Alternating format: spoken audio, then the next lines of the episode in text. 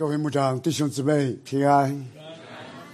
我们靠着主的恩典，能够在这宗教改革啊五百周年纪念的时候啊，特别从圣约与角国度啊这两大角度啊这两大范式，或者是这两大框架，或者是这两大啊宗教改革时期，特别是改革中。啊，尤其是改革中发展到十七世纪的啊英国的清教徒时期，这个 Westminster Standard 就说 Westminster 包括信仰告白和两大教理问答啊，其中所界定的啊非常精华的啊，我甚至称之为啊宗教改革时期啊在神学发现方面一个巅峰之作啊，也就是圣约神学。啊，当然，其中啊，在外星的信条中间特别讲到啊，上帝的国度，啊，一般那个时期讲到啊，荣耀的国度啊，恩典的国度啊，全能的国度啊。当然，现在我们啊，从圣经神学的角度讲，我们更多讲 already not 什么 yet 啊，但是我们一定要晓得这个 already not yet 啊，继承未继啊，神的国度已经确定无疑的领导。啊，神的国度还在不断的什么展开，啊，直到最终地上的国或者世上的国要成为我主和主基督的国，他要做王，直到永永什么远远。所以说，确确实实，啊，圣约和国度是宗教改革时期啊真理大发现的一个啊巅峰之作，同时也确确实实，圣约与国度啊是。啊，圣经中非常显赫，但是也常常被我们教会传道人啊、神学家、神学院啊所遗忘的一个什么主题。所以今天你就看到啊，在教会的讲坛上，甚至在各样的神学著述中，啊，真正考察圣约与国度，或者说从圣约的角度。啊，从国度的角度来认识上帝，来认识圣经，来认识历史，来认识救恩，啊，来啊认识啊家庭，啊来认识个人，啊甚至来认识整个世界历史的进程，啊就是啊英国法律史学家称之为一个从身份到契约，啊其实这是一个世俗化的表达。啊，更准确的讲，是从身份到什么圣约，和这些方面啊，希望我们今天晚上能够啊有所啊考察。我在啊新加坡啊讲述宗教改革五百周年反思啊以及教会的出路的时候啊，我用十六个字啊两个十六个字来概括啊，一个方面啊在方法的角度。或者说精神的角度啊，宗教改革的方法是什么？啊，宗教改革的精神是什么？啊，今天我们能够继承的那活泼的方法和精神到底是什么？啊，我用十六个字来概括：是归回圣经，访问古道，通达实物，圣灵内政。所以，改革中神学，或者是归正的神学、归正的运动。乃是不断的归回圣经，但是，一般的福音派也是高举归回圣经，也是高举圣经什么无命。但是，我们作为归正的神学、改革的神学，啊，到底我们和一般福音派所高举圣经的无谬性、啊权威性、啊清晰性、啊充分性、啊关联性。那我们和一般福音派对圣经本身的强调啊，又有何不同呢？那我们是强调是访问什么古道的。我们认为仅仅高举圣经是重要的，但其实是远远什么不够的。因为关键不是高举圣经本身，关键的是按正义分解真理的什么。和彼得在新约圣经中，甚至提醒我们、劝诫我们，说：“那无学问的人强解什么圣经，就自取沉沦的。”所以说，圣经固然是圣灵所漠视的，但是要真正的按正义分解真理的道，或者圣经本身，我们仍然需要圣灵的光照。这个圣灵的光照不仅今天领导我们，也是在历世历代，啊圣而公之教会中，圣灵不断的光照教会，教会要不断的领受圣灵的什么？哎，光照和传递啊，保守也不断的更新成全啊，正义解经的什么规模？比如说，我给大家仅仅举几个例子，像使徒信经啊所界定的。圣父、圣子、圣灵，啊，三位一体的上帝，以及世界的创造、救赎与更新，啊，成全，啊，这两大架构，你不管你怎么解释圣经，你都晓得，从旧约圣经到新约圣经，从先知到使徒，尤其是从耶稣基督的教训本身，乃是奉父、子、圣灵的名，给人什么施洗。所以从这个角度来讲，那我们既不能够说以基督为中心，也不能够说以圣灵为中心，甚至严格上讲，当然也不能讲以圣父为中心。我们不能够以三一上帝的一个位格什么为中心，我们只能够以神本主义抵挡各样的人本主义。这个神本主义四要三水者，就是以上帝为什么中心。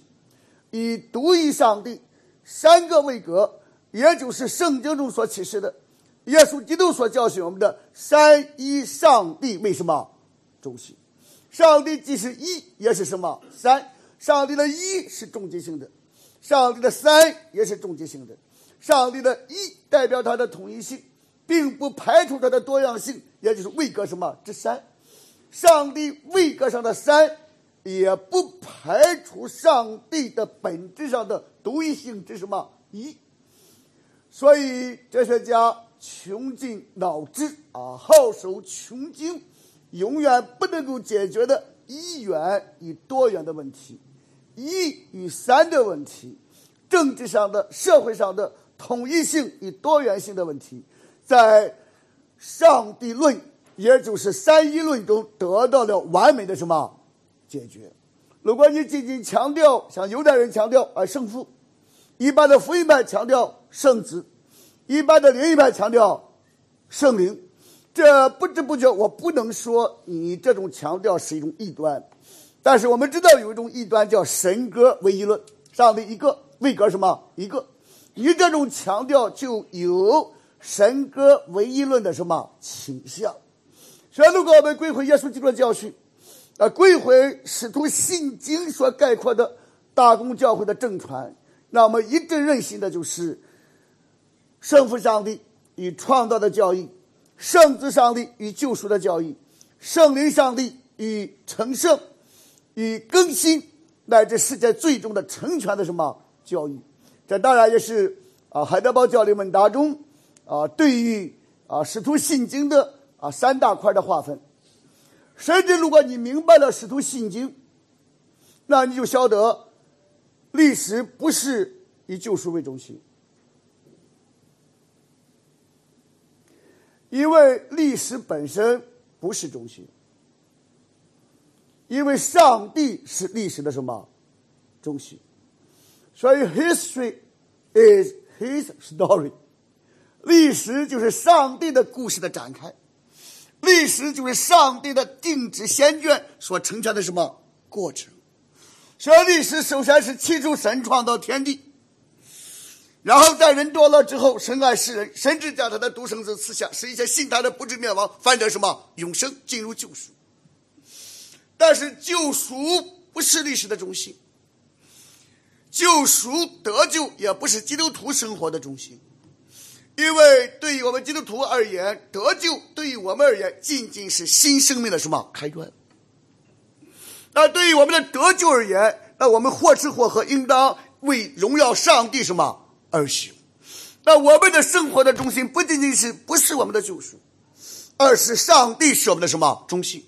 我们的好处不在他什么以外的。所以说，救赎本身是一个 turning point，是一个转折点。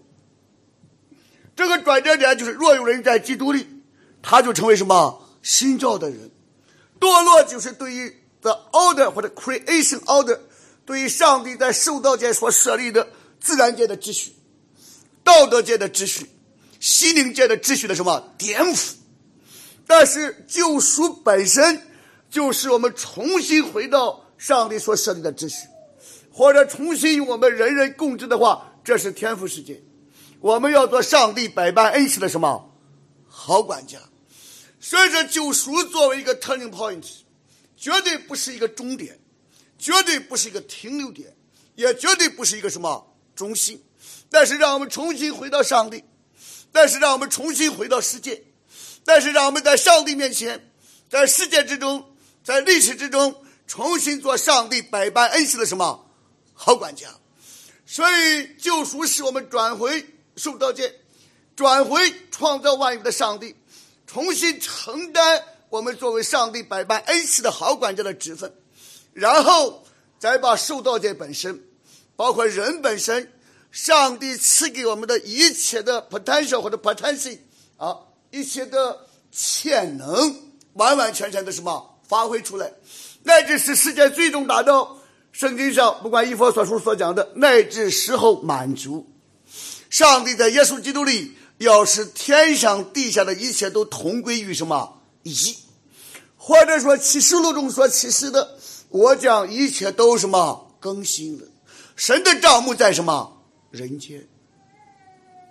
所以我们看到仅仅讲到使徒信经的时候，其实就像我们启示了两个框架、两个典范。一个框架、一个典范，就是三一论的框架和典范。这个框架和典范呢，是解决世界上一切本体论问题的典范。一与什么三啊？造物主与受造物，造物主与世界，造物主与历史，都是围绕着一。至三三二一这个三一框架什么解决的？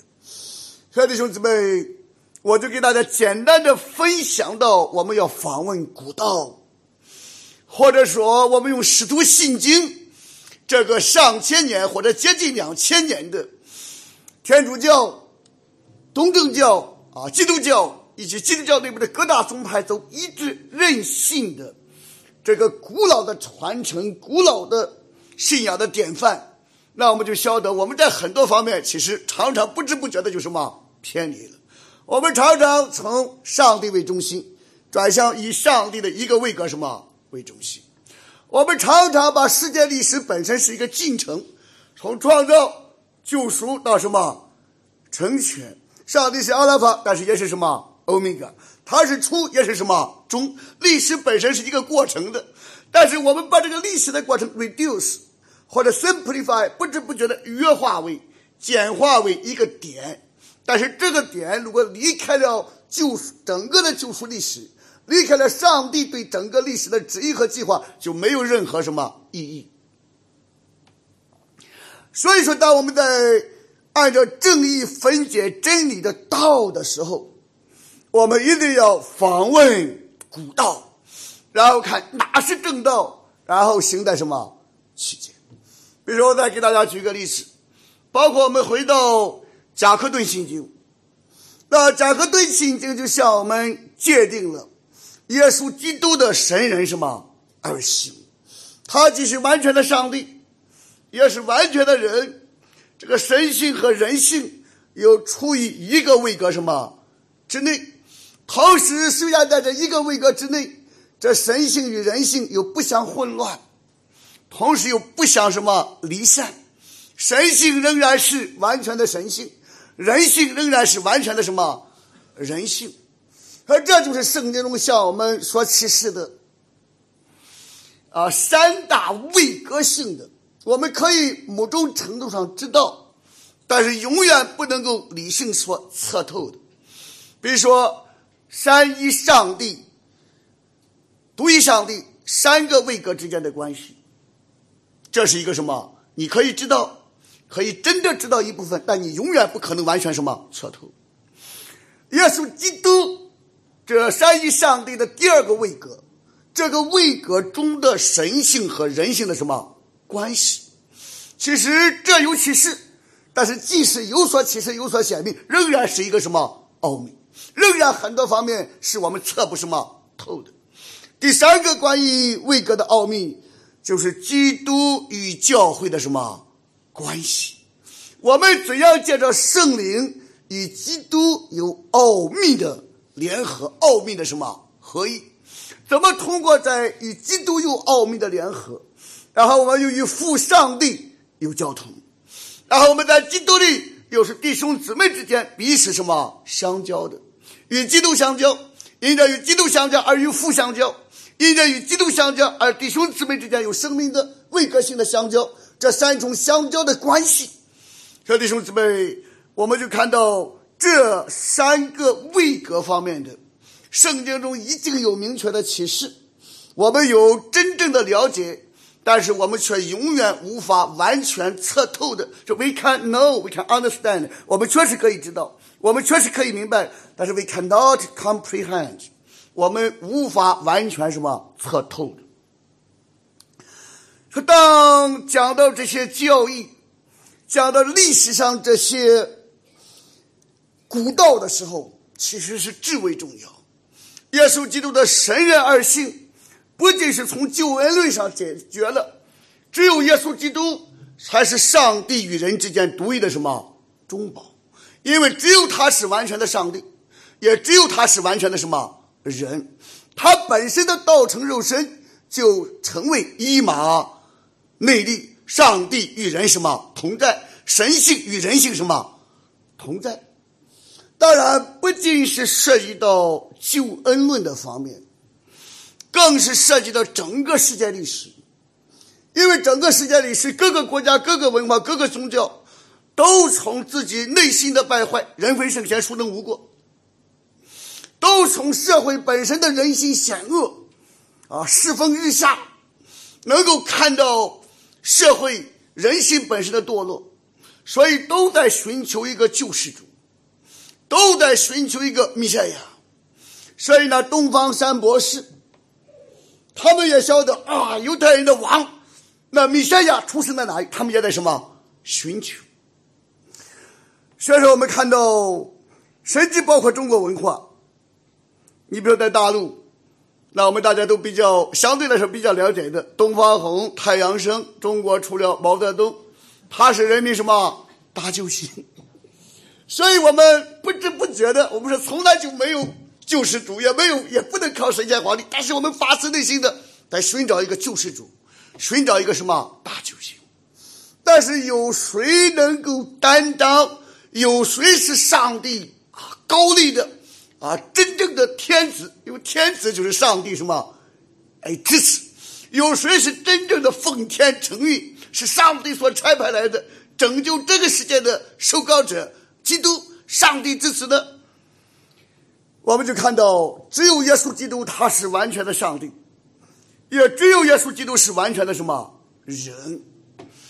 所以，我们看到耶稣基督之外的任何天使，甚至是任何上帝的第一个位格和第二个位格，也包括任何人，也包括任何人所组成的组织。都不可能既是完全的上帝，也是完全的什么人，所以这一个条件就排除了天上地下再也没有赐下别的灵，凡求告耶稣基督之名的，就必什么得救。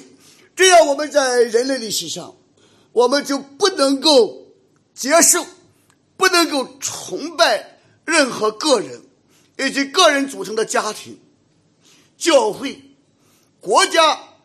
政党让这些有限且有罪的人，以及有限有罪的人所构成的组织，让他担当弥赛亚或者救世主的什么角色？所以说，我们看到，当加和对心经立定了、界定了耶稣基督的神人二性的时候，那就排除了我们在这个世界历史中寻求任何人。以及寻求任何人所组成的，不管是家庭、教会、政党、国家，担任我们的救世主的这种什么虚幻。但是你看到人类历史上，我们常常大呼上当上边的，哇，他是大救星，啊，他是救主，我们对他顶礼什么膜拜，我们都在盼望一个圣王，啊，盼望一个贤明的国王、君王或者带领人什么来出现。但是加和顿圣经就把我们排除了对人间任何个人和组织的那种虚幻的自负的什么盼望。使我们只能够接受，只有耶稣基督才是我们的什么？哎，救主。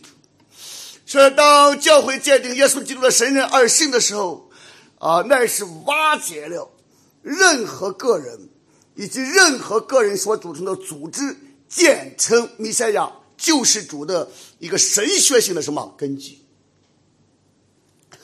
亲爱的兄弟们，这样我们又看到访问古道。啊，也包括宗教改革时期所通过的，特别是因信什么诚意。但是不光是因信诚意，那因信诚意有什么样的重要性呢？因为因信诚意是我们排除了教会不能拯救我们，神父的洗礼不能够拯救我们，国家不能够拯救我们，牧师不能，神职人员不能够拯救人。最终，我们在上帝面前诚意，完全是靠每个人从上帝领受的什么信息。这样，任何人除了基督之外，基督做我们的中保，没有任何人，没有任何教会组织、神职人员、国家能够拦阻我们在基督里、在上帝面前什么诚意。而这种健全的啊个人主义，我不是指那种原子化的、极端的、唯我独尊的个人主义。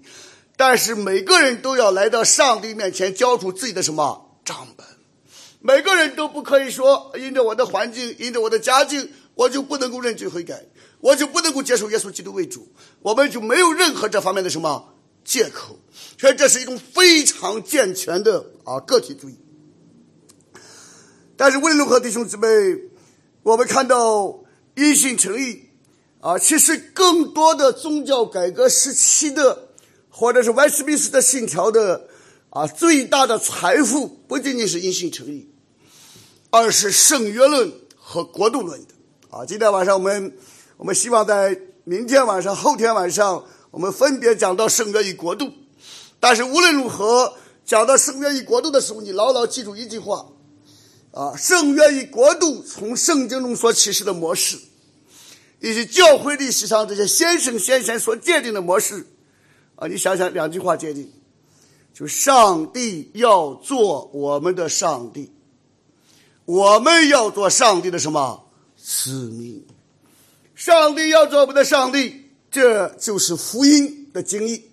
上帝在基督里成为我们的上帝，我们要做上帝的什么子民？这就是律法的什么经义？说福音和律法。都在这个圣约与国度的范式中得到了概括。当然，我们以往我们更多的认识到，上帝是我们的上帝，我们要做上帝的子民，这仅仅是一个圣约的范式，他们的发明了。但是严格来界定，其实这个范式所界定的不仅是什么圣约，因为讲到子民的时候，那毫无疑问，上帝是我们的什么君王。耶稣基督是万主之主，万王什么之王？我们是上帝国度的什么子民？所以说，上帝要做我们的上帝，我们要做上帝的什么子民？这本身既是一个圣约的范式，同时也是一个国度的什么范式？而且圣约与国度本身二者就是不可分的。圣约本身乃是上帝国度的宪章。国度本身就是圣约不断在历史中成全、洁净、彰显的上帝掌权这个实体什么本身。如果我们仅仅讲圣约，却不讲上帝的国度，那难免是抽象的，啊，甚至是空想的。如果我们仅仅讲国度，却不讲圣约和律法，就难免是无法什么无天的。怎样把这个圣约。和国度结合在一起，甚至这个圣约和国度论如何极大的，甚至彻底的改变了整个世界历史的什么进程？比如，当我们强调上帝的圣约的时候，强调上帝与人之间是约的什么关系？人与人之间也是约的什么关系？强调这个约的关系，甚至胜过以血缘为本的身份的关系。为什么呢？那我们中国人或者华人或者是原始部落的传统，由家庭到家族，到氏族或者到部族，然后甚至到国家，都是以什么为主啊？以血缘为主，或者中国大陆的话是拼爹的。哎，你爹是谁？那就鉴定了你是官二代，你是富二代，啊，你是。啊，如果你爸爸是牧师，那你是牧二代。所以你爸爸是谁，就鉴定了你是谁。这和你爸爸是否是守约守法的，这和你是否是守约守法、爱主爱人的，你的美德、人品如何没有关系。所以你的学业、你的身份，直接就界定了你在社会中的什么地位。所以大家争的就是互相之间的联姻拉关系，啊，然后由此确定我们的什么身份的。所以说，弟兄姊妹，我们看到这个圣约神学在英国确立之后，然后英国国王的地位就开始直线什么下降，然后就出现了君主什么立宪。君主立宪以后，就开始出现了虚君制，慢慢慢慢由这个民人民所选举的议会就承受发挥英国的什么主权。那整个的英国王室或者英国的国王，不管是女王，他其实整个的是名存什么实亡。而且到了这个清教徒革命，它发展的巅峰不在英国。它发展的巅峰是在谁啊？美国。所以这个清教徒革命固然克伦威尔所带领的把国王斩首，然后建立不同形式的共和国，啊，其实终极的发展的是在什么？美国。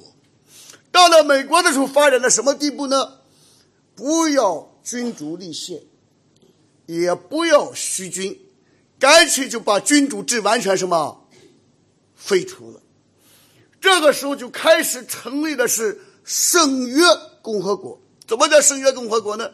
现在我们看到美国的这个 federal government 啊，我们华人或者我们用中文一般的是翻成什么政府啊？联邦政府。所以我们充满了不理解的错误翻译。其实 federal government 根本不是联邦政府，那个 federal 是拉丁文中是 folders，是圣约盟约的，是 federal。然后，如果翻译成现代英文，就是 constitutional government。所以，美国的这个联邦政府，其实它就是通过各州立约立宪所建立的宪政政府，或者本身最简洁说就是宪政，就是国家，就是各个民族、各个州通过平等的自愿的立宪立约所设立的一个什么政府。而且这个政府的一切权柄不是靠拳头大的是老大哥，不是枪杆子里边出政权，甚至也不是民主制。美国不是民主制，美国是一种共和制的。这种共和制以及少数人和多数人的权益的划分界定，都体现在宪法什么之中。所以说，我们看到，当然托克维尔在写《民主在美国》。啊，Democracy in America，或者美国的民主，就开始讲到民主是一个天下的大事，浩浩汤汤，顺之则昌，逆之则亡。那其实托克维尔讲的也不一定对的。所以我们看到，不管是茉莉花革命啊，还是阿拉伯之春，啊，很多没有基督教背景的，当他们暂时的推翻了集权政府，好像一时实现了民主制度，能不能长治久安呢？甚至我们看到，在今天的土耳其，在他们政权所谓的世俗化之后，然后又开始出现操纵性的修宪，然后使现在的总统能够阻隔，啊，能够几乎是无限的往下什么延伸，可以说是发动了一种宪政制度上的政变，从根本上使他的所谓的民主政体又从了一个君主什么而政体。所以说我们在五四的时候，我们常常讲到说。赛先生、德先生啊，democracy science，我们认为民主制度能够挽救什么一切，但是经过几百年的时间，包括现在各地上演的，其实并非什么如此的。或者你追本溯源的话，美国的制度也不是民主的什么制度，民主制度其实它不是作为一种制度，它是作为一种什么原则。在美国的这种共和制或者混合制的制度中，既有君主制的成分，比如特朗普总统，他要打击谁，很多方面也许不需要开会，不需要讨论，他就开始什么打了。当然还有其他补进的措施，但是他也有贵族制的成分，比如说最高法院的大法官终身制是什么贵族的，甚至包括众议院、参议院，当民众选举他们进行议事的时候。他们是相对独立的什么精英贵族的，但是在真正选举总统、选举众议院、参议院的议员的时候，每个公民人人什么一票，这个时候体现了民主制的原则。所以看到美国这种共和制中，这种立约的立宪的政府中，是既有君主制的原则，也有贵族制的什么原则，也有民主制的什么。原则，你单单把民主制的原则抽离出来，无限的扩大，没有那种以君主制所代表的个人责任制，没有那种贵族制所代表的崇高的精神美德，那么民主制最后肯定走向暴民什么统治的。所以我们看到，在非洲、拉丁美洲，甚至阿拉伯之城的国家，甚至包括在台湾。甚至包括在将来的中国大陆，一不小心就可能走向暴民什么统治的。亲爱的兄弟们，我们就可以更多的回到圣经，回到教会的历史。同时，第三个方面，我也给大家讲，归回圣经，访问古道，也要通达什么实物。今天在我们归正运动中，和一般的福音派、一般的基要派。我们有一个可怕的倾向是什么？一般的基要派、一般的福音派，回到初期教会，Apostolic Church，或者是 Early Church。那我们认为初期的教会、使徒的教会就是最完美的什么教会？但是我们却忘记了，不管是在罗马书、格林多书信。啊，加拉太书，当然我们除了那个泛泛而论的以佛所书之外，每个教牧书信中，每个教会中都充满了什么问题？甚至有人在教会中讲异端什么邪说，啊，甚至有人在教会中自称为有爱心，娶了自己的什么继母，无法无天，比外邦人什么都不如。所以说，使徒时期的教会，甚至说 early church 早期的教会。是否就是理想的模板呢？也并非什么如此的。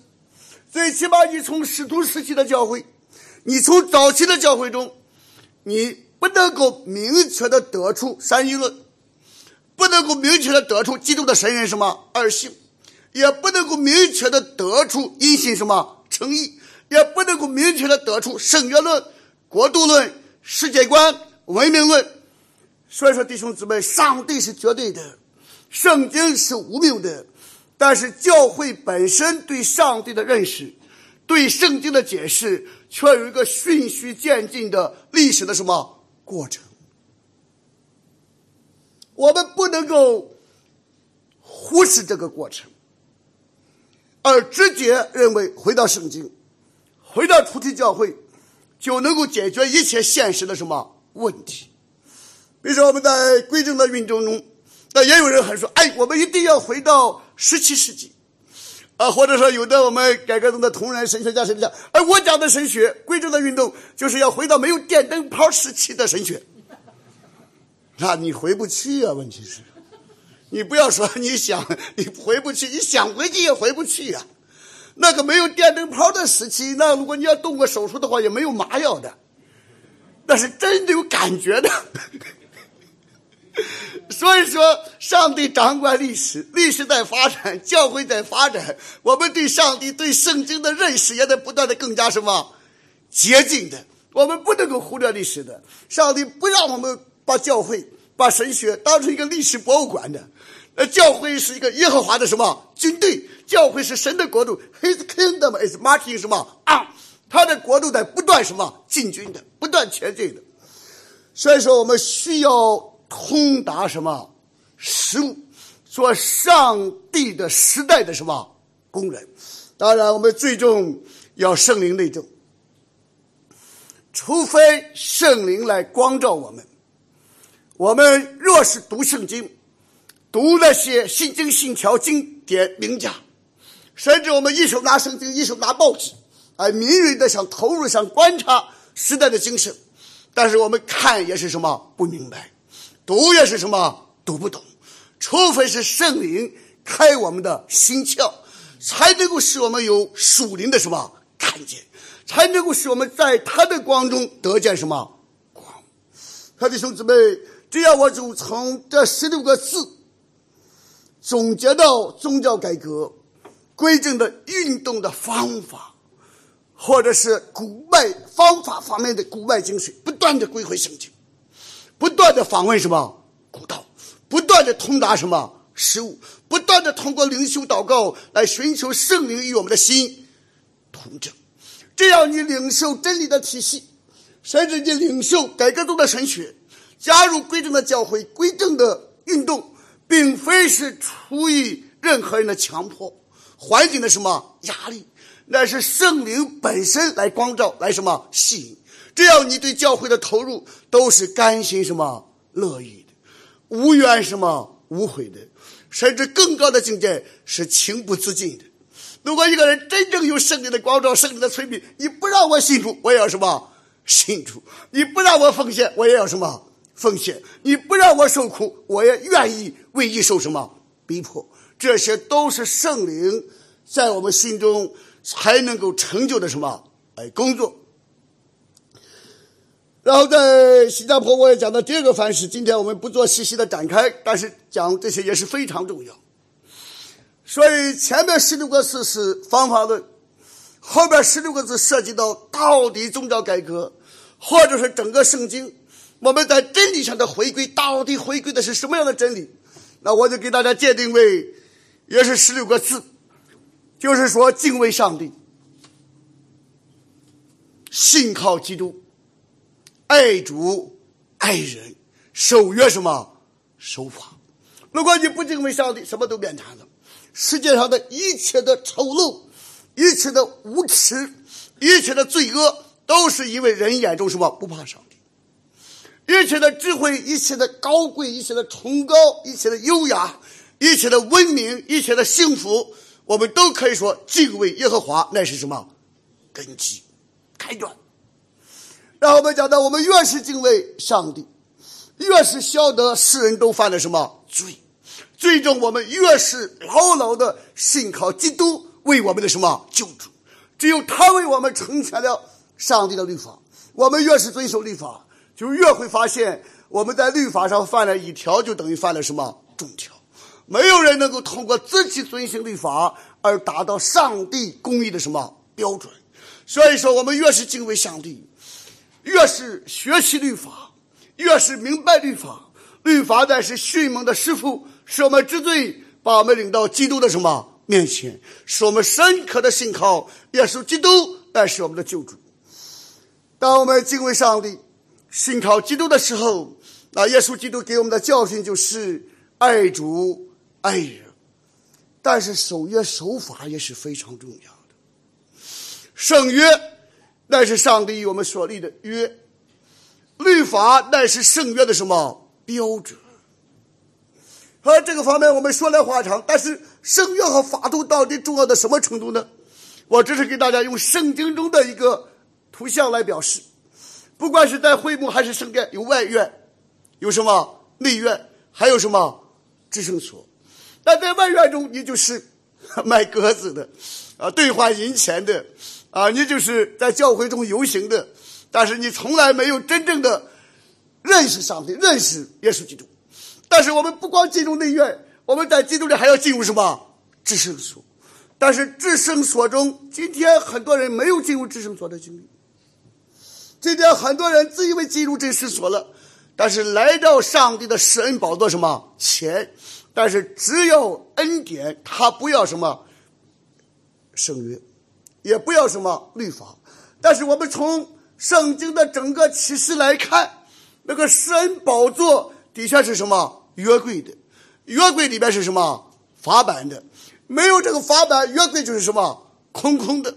没有这个约柜本身，这个施恩宝座根本不存在的。这就是威斯敏斯特信条中所讲的。今天我们很少，哪怕我们改革的神学、规正的神学，很少认识到的，就是上帝无限的崇高，人无限的什么卑微。我们并不能够随心所欲的得着上帝为我们的什么上帝。上帝之所以成为我们的上帝，那是因为上帝屈尊什么扶救，但是这种屈尊扶救，那是通过立约的什么方式，在圣约之外，我们不能够认识真正的上帝；在圣约之外，我们不能够认识自己；在圣约之外，我们不能够认识耶稣基督；在圣约之外，我们不能够认识家庭；在圣约之外，我们不能够认识教会。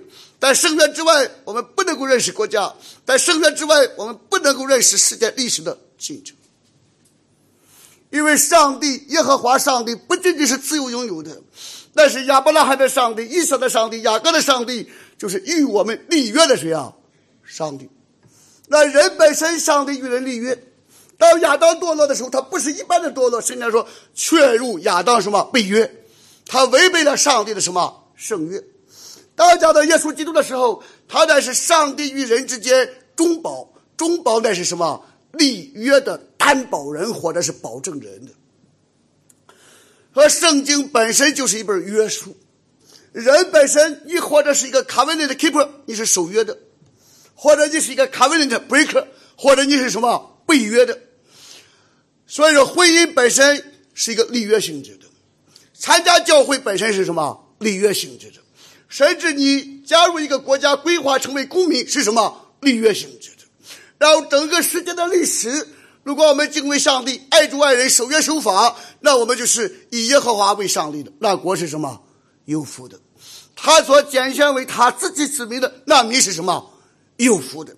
所以整个世界历史本身，也就是对于上帝以及对于上帝的圣约而言，顺之则昌，逆之则什么亡。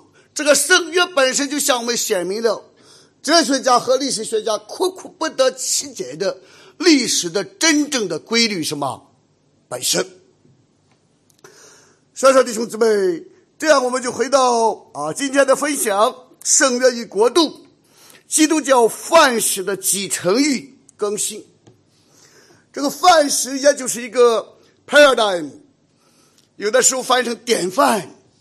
啊，但是用现代的比较通俗的语言讲，structure 框架，或者是 framework 啊，也是框架，或者是架构啊。这个人的思想没有框架啊，这个人的思想没有架构，东一榔东一榔头西一锤子啊，头疼一头，脚头什么一脚。所以说，框架本身那是啊极其什么重要的啊。这个方面我们啊看到一节经文。啊，请大家翻到《格林多前书》，我给大家读，在十二章的第十二节说：“就如身子是一个，却有许多肢体，而且肢体虽多，仍是一个什么身子？这就特别讲的 body 身体，number 什么肢体？所以我们看到，你要是读清教徒时期的神学作品。”还常常会以这样的名义出现，the body of divinity 或者 a body of divinity。那我们今天就翻译成什么呢？系统神学。但是当时他那个名称，就说有关于认识上帝的一个有机的整体的真理的什么体系。所以我们今天的英文的 organic，就是说我们上帝的真理本身是一个有机体，holistic 本身是什么整全的，或者用保罗所讲的，身子是一个，却有许多肢体。比如说这只手，如果我们把这个手割下来，那就变成爪子了。那因为它不具备了手的什么功能，它也不能在整个的身体中发挥它的这个身体中当有的什么功用，它不能够割就什么割位。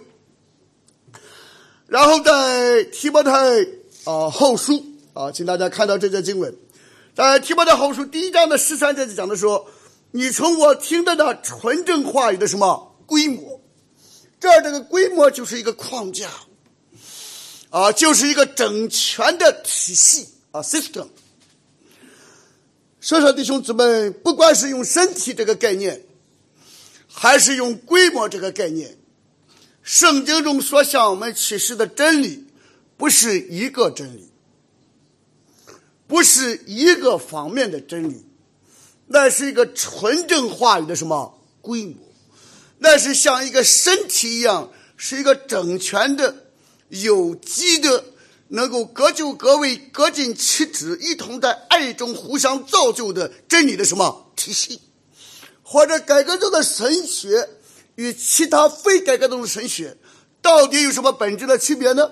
他们讲真理，我们也讲真理；他们讲圣经，我们也讲圣经；他们讲一心诚意，我们也讲一心诚意。那有什么区别呢？那就是在规正的体系，在改革中的真理中，我们。更多的领受了来自圣经和教会正传的 the system of truth，就说真理的什么体系。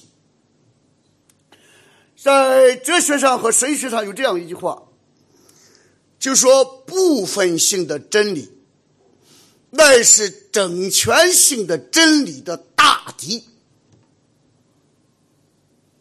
你领受了部分性的真理。那就一叶障目，不见什么泰山，或者说只见树木，不见什么森林，或者说我们常常用的比喻，盲人什么摸象啊，你摸摸到啊象的腿了，哇，大象就是一个柱子；或者摸到象的耳朵了，大象就是蒲扇；或者摸到大象的身躯了，哦，大象就像一堵什么墙。说我们这种对于。大象所摸到的部分性的认识正确不正确？那相对来说是非常什么正确的？正是相对来说是你直接触摸到的，也是本上是个人经历性的知识真理。所以你记起来，大象就是柱子，或者大象就像一堆墙，或者大象你摸到尾巴的大象就像一个绳子，它是固执什么机械。但是却不晓得，大象不仅仅有腿、有身体啊，然后有耳朵啊，有尾巴。大象是整个的一个 body，是一个整个的什么身体？所以，像二十世纪、二十一世纪实行的非常一个方法呢，叫 system systems thinking，叫系统性思维。这个系统性思维包括电脑的很多设计，系统工程师。啊，包括排水的体系，啊，食物的体系，各个方面都要有它的什么系统，啊，非常重要。小弟兄姊妹，在今天晚上这一讲中，我就更多的给大家讲到方食与范式，啊，或者说框架与范式，如何从部分性的真理，更多的走向圣经中所启示的整全的什么真理。那我们在接下来也会考察两个方面。就是现代为什么改革中，甚至很多人传讲的比较正统的改革中，可以说都已经丧失了那种搅乱天下、再造文明的意向和活力呢？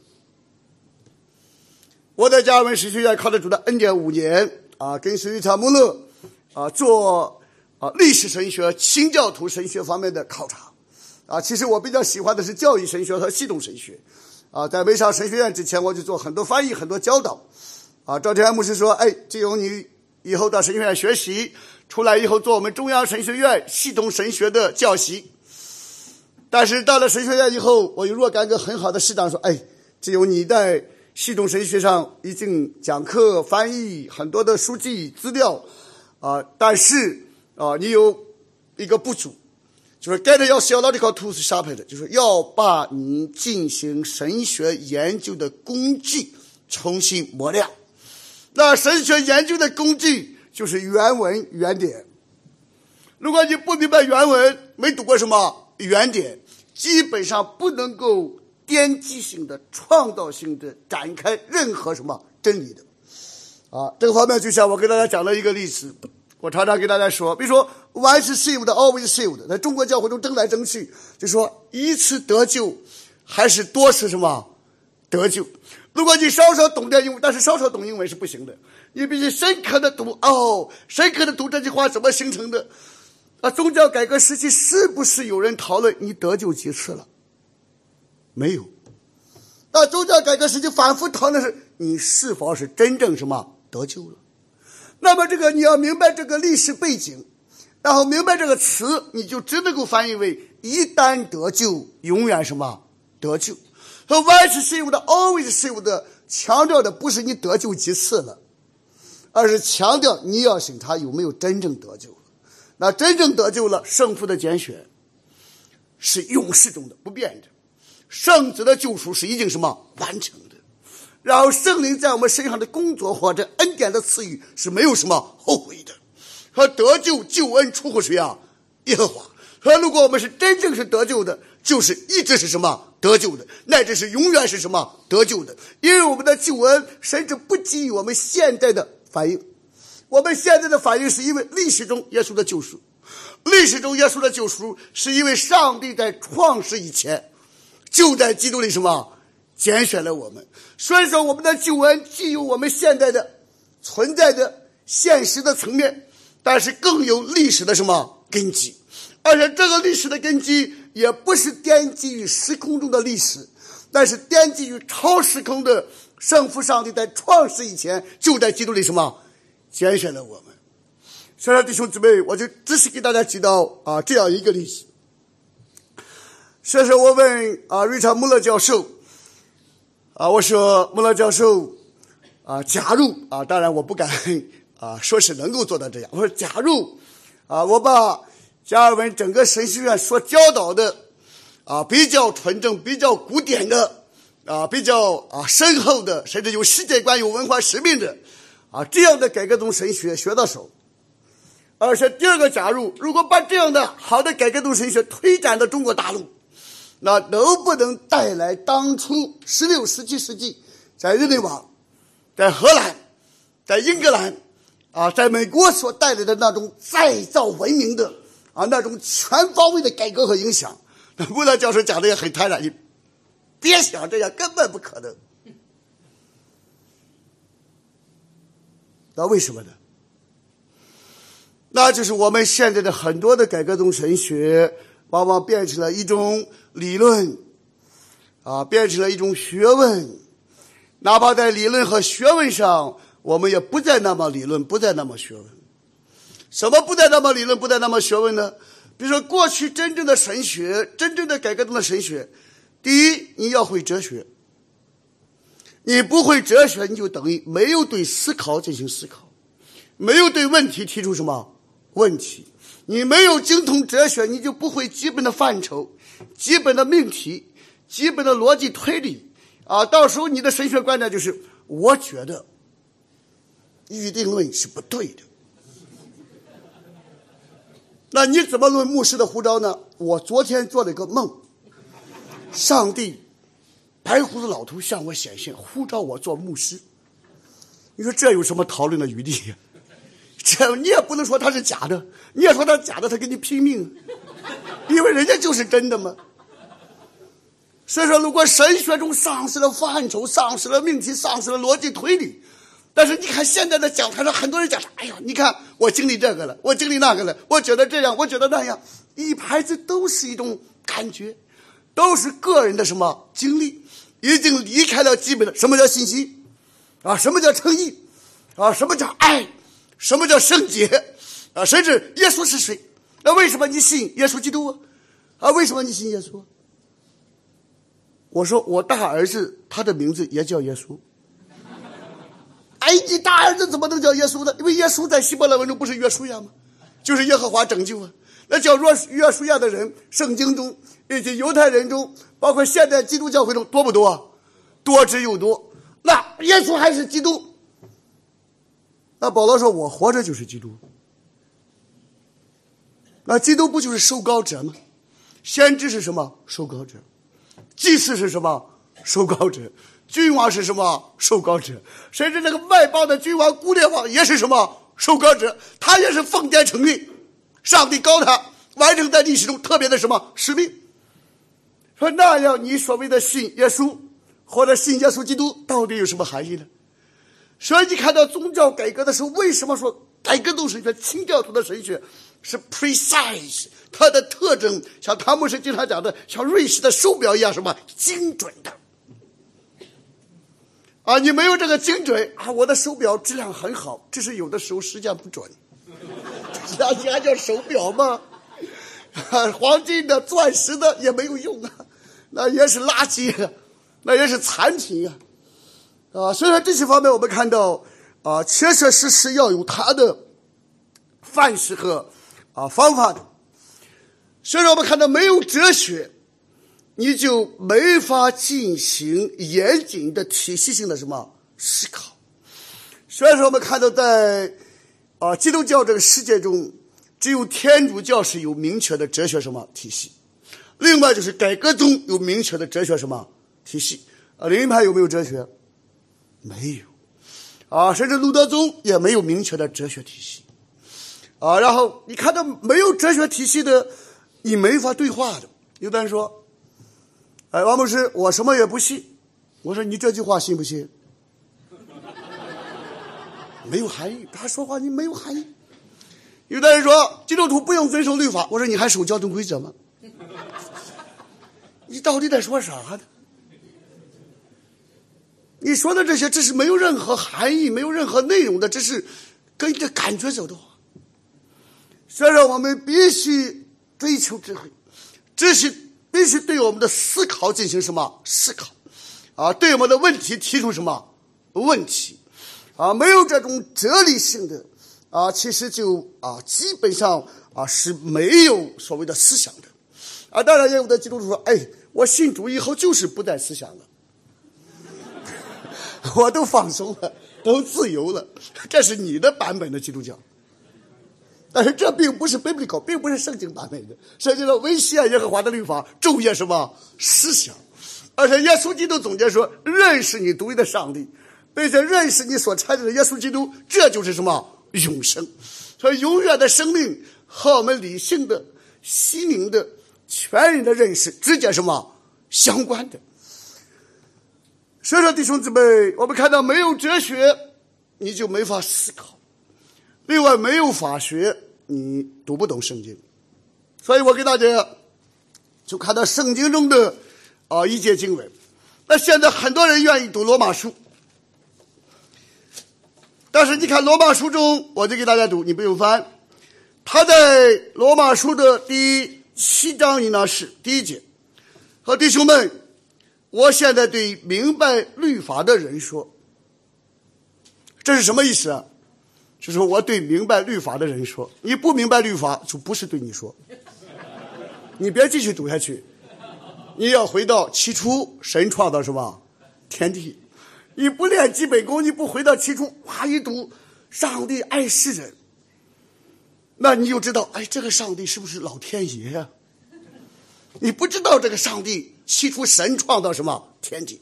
你不晓得外邦的神都属什么虚无，唯独耶和华创造什么诸天。啊，你读的说啊，使徒约翰就说看那神的羔羊，这是不是要涮羊肉的那个羊啊？这和涮羊肉没有任何关系，这是指那个利未记中的献祭体系的。所以你看，你读的每一个词，如果你不明白律法，基本上对你没有任何什么含义。你说罪啊，罪就是射不中目标，不是不是，这没有关系。罪就是违背神的什么律法？你不管你怎么界定啊，不合乎什么圣经啊，最让人空虚，最让人绝望，不是不是，罪的公价乃是什么？死。那么什么叫爱啊？啊，爱就是就是爱。那没有用，圣经不这么讲，是爱就是遵守神的什么诫命。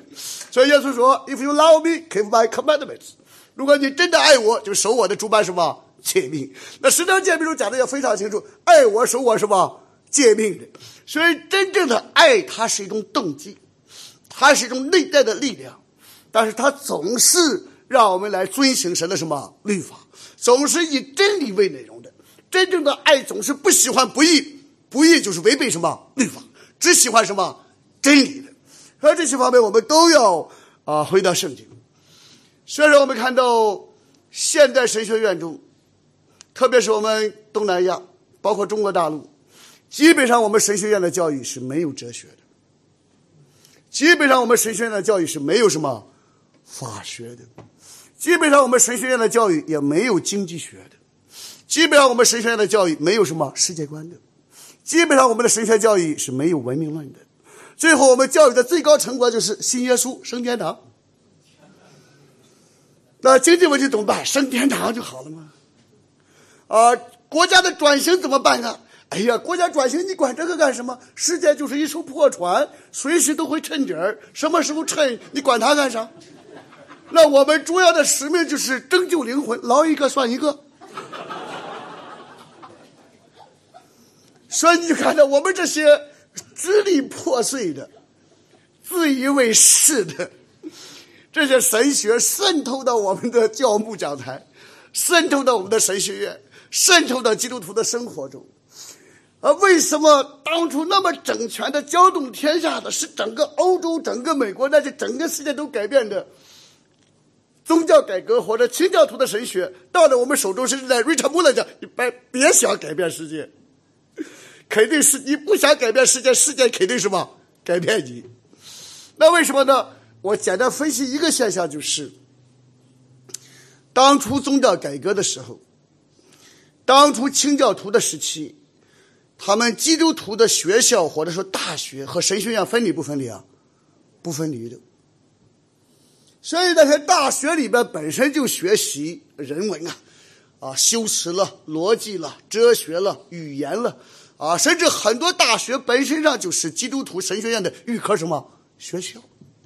而且像当初的普林斯顿了、哈佛了，他们的本科生可能百分之五十以上的都成为什么牧师，都成为神学神学家了。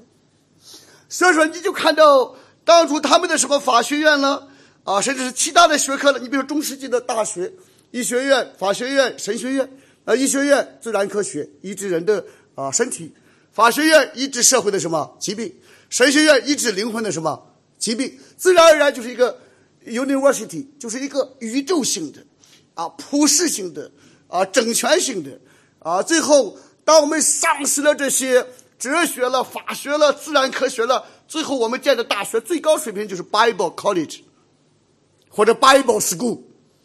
那我们根本没有哲学，没有思想，根本没有法学，所以你就看到，当然现在特朗普总统上台以后，啊，已经提名了一个基督徒作为最高法院的大法官。在美国这种基督教的大本营的国家，清教徒的家乡，你就看到过去这个最高法院一个大法官。都不是基督徒，或者是犹太教徒，或者是天主什么教徒？那为什么基督徒的见证空前的这样的低劣呢？啊，不仅是低劣的问题，没有什么任何见证了呢？那这就是我们在我们的神学中没有了圣约的概念，没有了什么啊国度的概念。所以说，我会啊简单的讲到五大维度。所以我们看到。我们一讲到宗教改革，就是五大维度。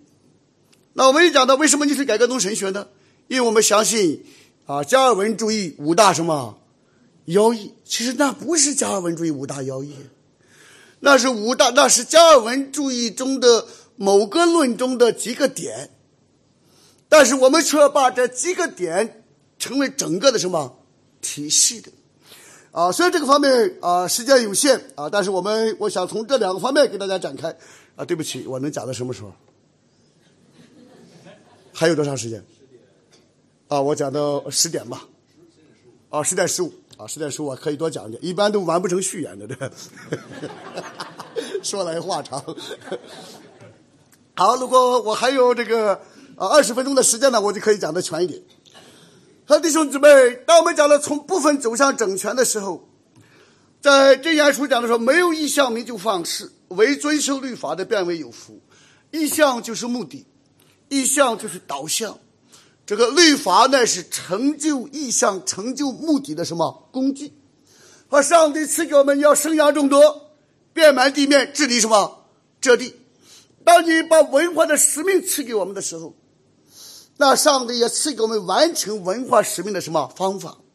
和上帝赐给我们诫命和什么律法？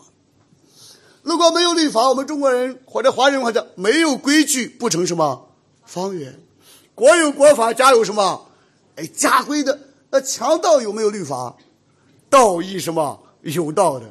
强盗江湖也有规矩的啊！什么规矩也没有，就是有潜规则。那你还是有什么规则的？所以说，我们看到，但是你要晓得，在今日教会中，我们常常没有意向，我们也不遵守律法。所以我就给大家举一个例子：当清教徒 Matthew Henry 他在注释大使命说，去传福音给谁啊？万民听，就说是 Make all nations Christian nations。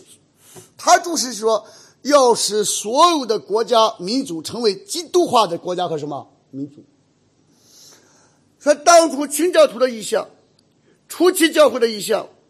整个中世纪的意向绝对不是个人的得救，你喜欢也好，也不喜欢也好，他个人的得救只是一个点。当信主耶稣基督，你和你什么全家，他始终有一个家庭的概念。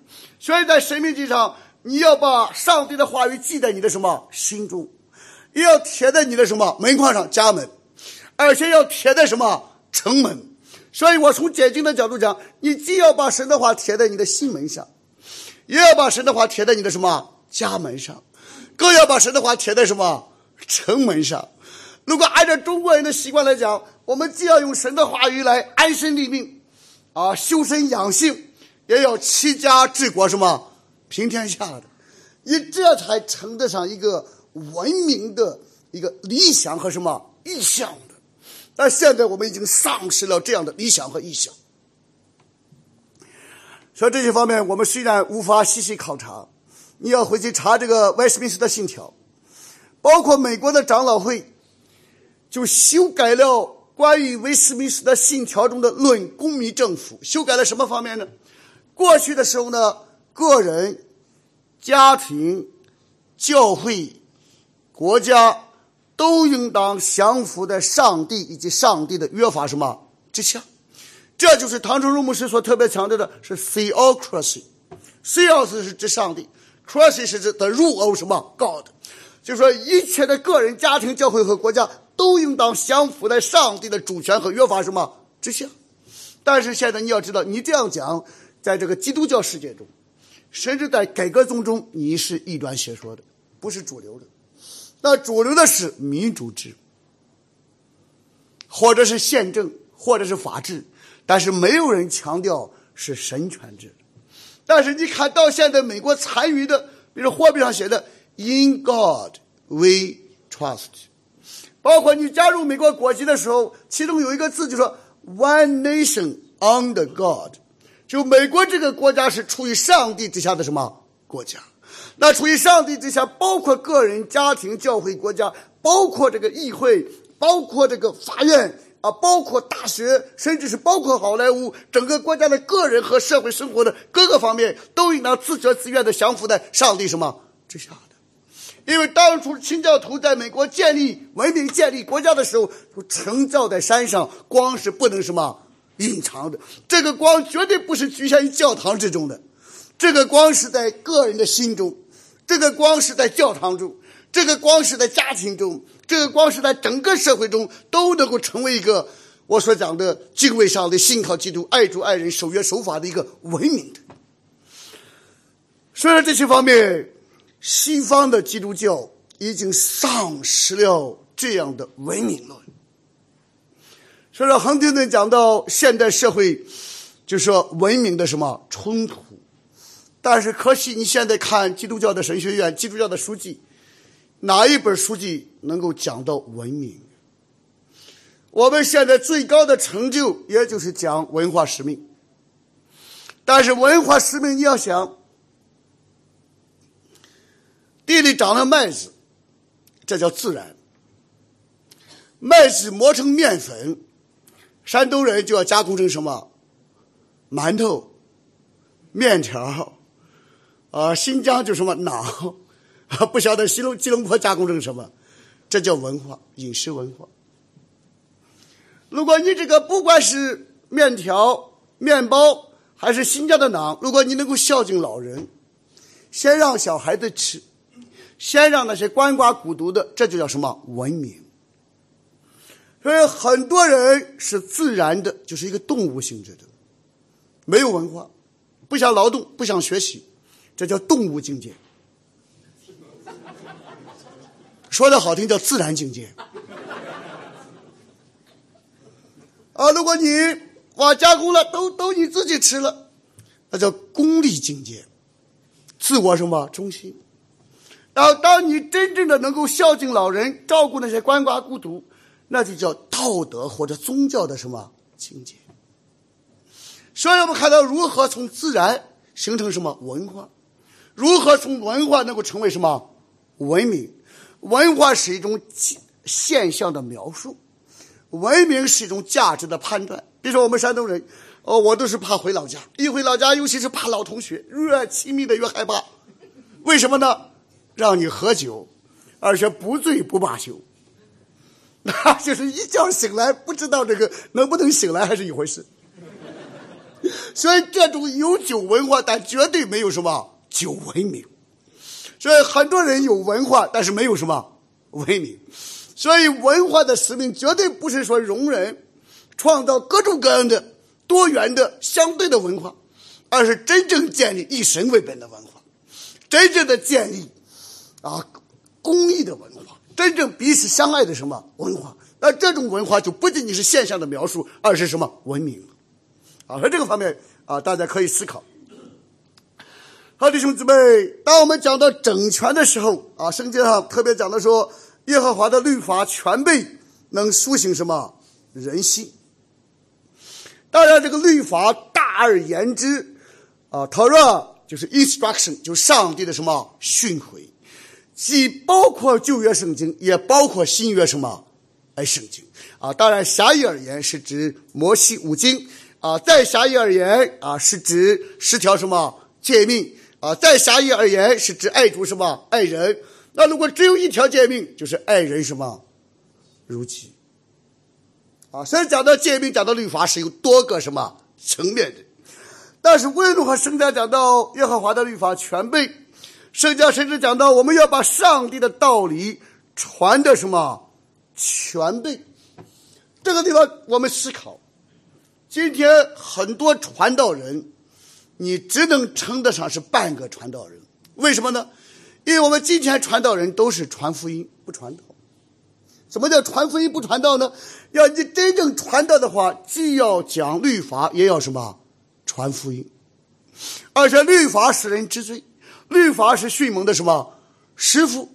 所以如果你不讲律法，你这个传福音肯定会传成廉价什么恩典，因为你不可能讲出罪就是违背神的什么。律法，你也不可能讲出罪的公价就是死，你也不可能讲出亚当堕落之后的任何一个人都不能够靠行律法什么成义，你也不可能讲出耶稣只有耶稣基督作为上帝与人之间的中保，作为神人二性，作为我们的先知祭司与君王，能够代表并代替我们成全上帝的律法。所以，除了耶稣基督之外，没有任何人能够代替代表我们，真的是我们因信什么成义的。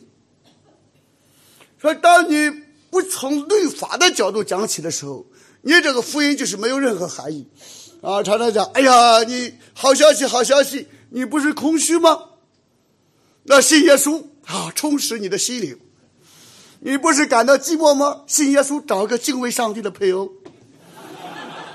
你不是常常觉得困乏吗？信耶稣，给你提供心灵鸡汤。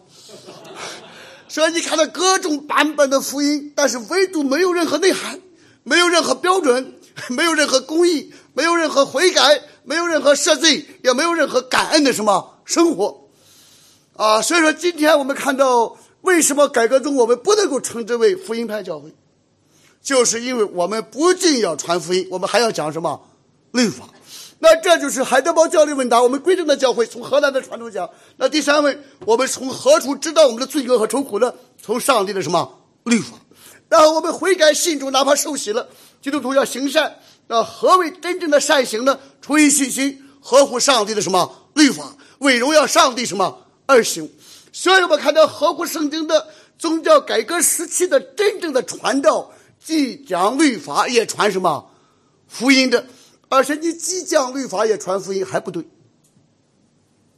啊，为什么还不对呢？你就分析，你只是讲律法，那肯定是律法主义，只能把人讲死；你只是传福音，你肯定是反律主义，无法什么无天。是大部分教会，特别是路德宗的教会，讲律法传福音，到此为止。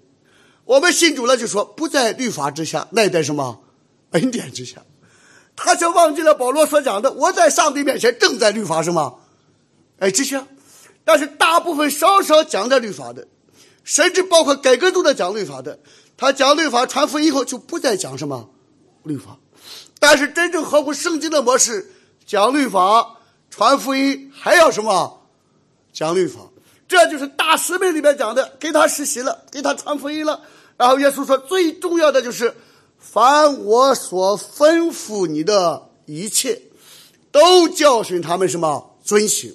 Whatever I commanded, teach them to observe。但是你想想，这有三个动词：command，吩咐；teach，教训；然后是什么？遵守。这三个动词指向的对象是什么？command 肯定是指诫命，然后教导肯定是指诫命，遵行肯定是指什么诫命？我们不用细分，我们只用一节平行的经文来解释就非常清楚了。因为耶稣在马太福音中说：“凡遵行这些诫命，有教训人什么遵行的，他在天国是什么？是大的。”所以说，不管是吩咐，还是教训，还是遵行，都是导向上帝的什么诫命的。因为只有当我们教导上帝的诫命的时候，那神的子民才知道如何行事为人，与蒙召的恩什么相称的。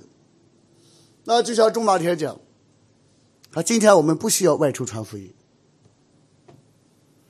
如果教会真的是能够分别什么？为生，就能够吸引无数的人加入什么教会。如果你去传福音，没有教会生活，也不注重归属教会，教会的建造，甚至像圣经讲的，这教会呀，耶稣说，本来是为为万民祷告的殿，变成了什么贼窝了。那启示录上讲的大淫妇巴比伦啊，其中充满各种肮脏之雀鸟的巢穴，说这个。教会变成什么？中国大陆著名的建筑什么？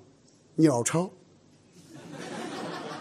里边没有好鸟，各样可憎之污秽缺鸟的什么？好像没有一个好鸟。呃，教会越是贼窝，教会越是鸟巢，你越待不住，越出去传福音。传了福音以后呢，越是不让他加入什么教会，就没有健康的属灵生命的什么成长。所以当初加尔文强调，如果我们以上帝为我们在天上的父，那教会必为在地上滋养我们的什么母亲的。所以使徒信经中告白说：“我是圣灵，我是圣人公之什么教会，我是圣徒什么相通。”那今天很多传福音的做见证，弟兄姊妹，今天今年我传福音啊，收割了两千个人头，或者洗了两千个人头啊，或者生了两千个属灵的儿女。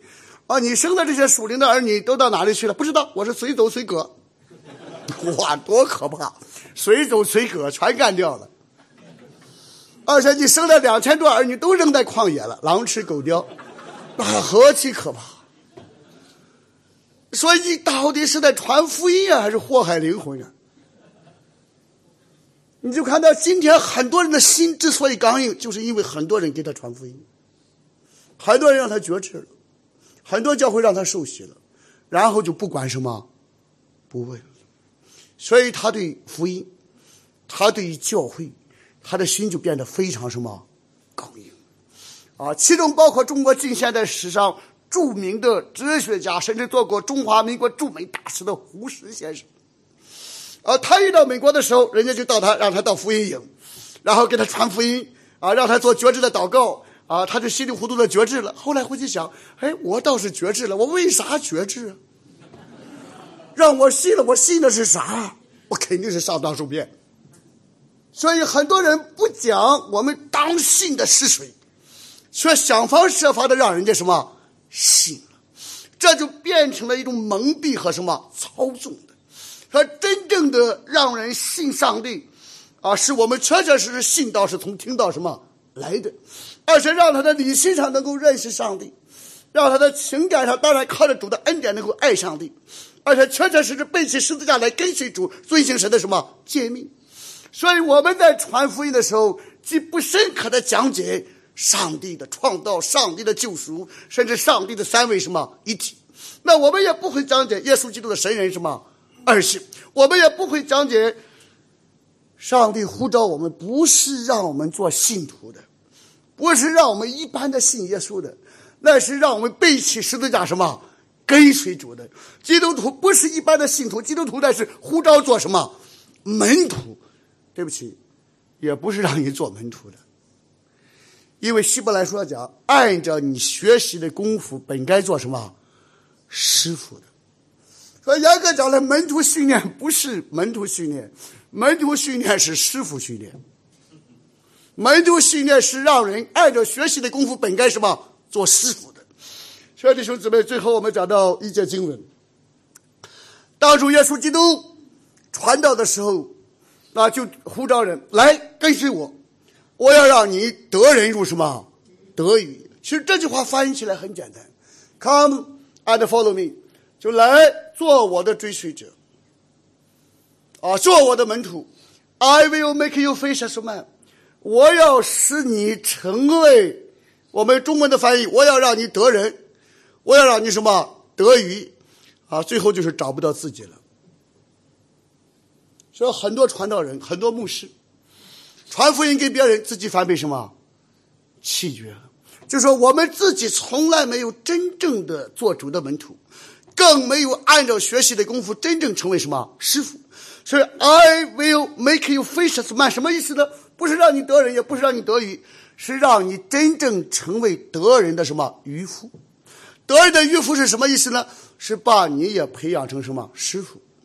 啊，耶稣基督的门徒的培训不是说给人鱼吃，那是教人什么打鱼。今天我们教会为什么忙？天天忙着给人送鱼。啊，最后把自己送进去了，也喂不饱别人，所以教会做的很辛苦，教牧做的什么很辛苦，但是因为我们牧师根本不是以祈祷和传道什么为念，所以在北美甚至流行传道传道随传什么随到，是吧？就是你牧师在家里二十四小时啊，不管我轮胎坏了，还是啊各种各样的家庭当哎牧师。你来吧，你是传道，所以随传随到。所以说根本没有不晓得牧师以祈祷和传道什么为念。祈祷就是从上帝那里领受什么信息，传道就是把上帝的信息传递给什么大家。其他的责任、其他的事物都是什么其次的、辅助性的，而且都是来分散的、分享的，由团队来什么担当的。但是牧师来讲，你确确实以祈祷、传道什么为念。所以说，弟兄姊妹，我们确确实实，今天教会中太多的信徒自以为是的信徒，我信了，我因信诚意。你这个信是什么信？自信。啊，我做门徒，做门徒多少做了多少年了？哇，都快死了还没毕业的。那你这个学校真丢人。啊，传了那么多福音，让人家做门徒，最后一个毕业的都没有，这不是野鸡大学吗？这叫什么教会？所以说，我们确确实实要从不知不觉的信徒，真正成为自知自觉自愿的背起十字架跟随主的什么门徒，而是从门徒要定志寻求上帝，啊，定志为主受苦，为学习的缘故受苦，真的是心窍细练的通达，就能够分辨什么好歹，明白圣经中所启示的旧约、新约律法和什么福音。啊，进入得着行处传讲那纯正话语的什么规模？好，谢谢大家，今天晚上我就讲到这。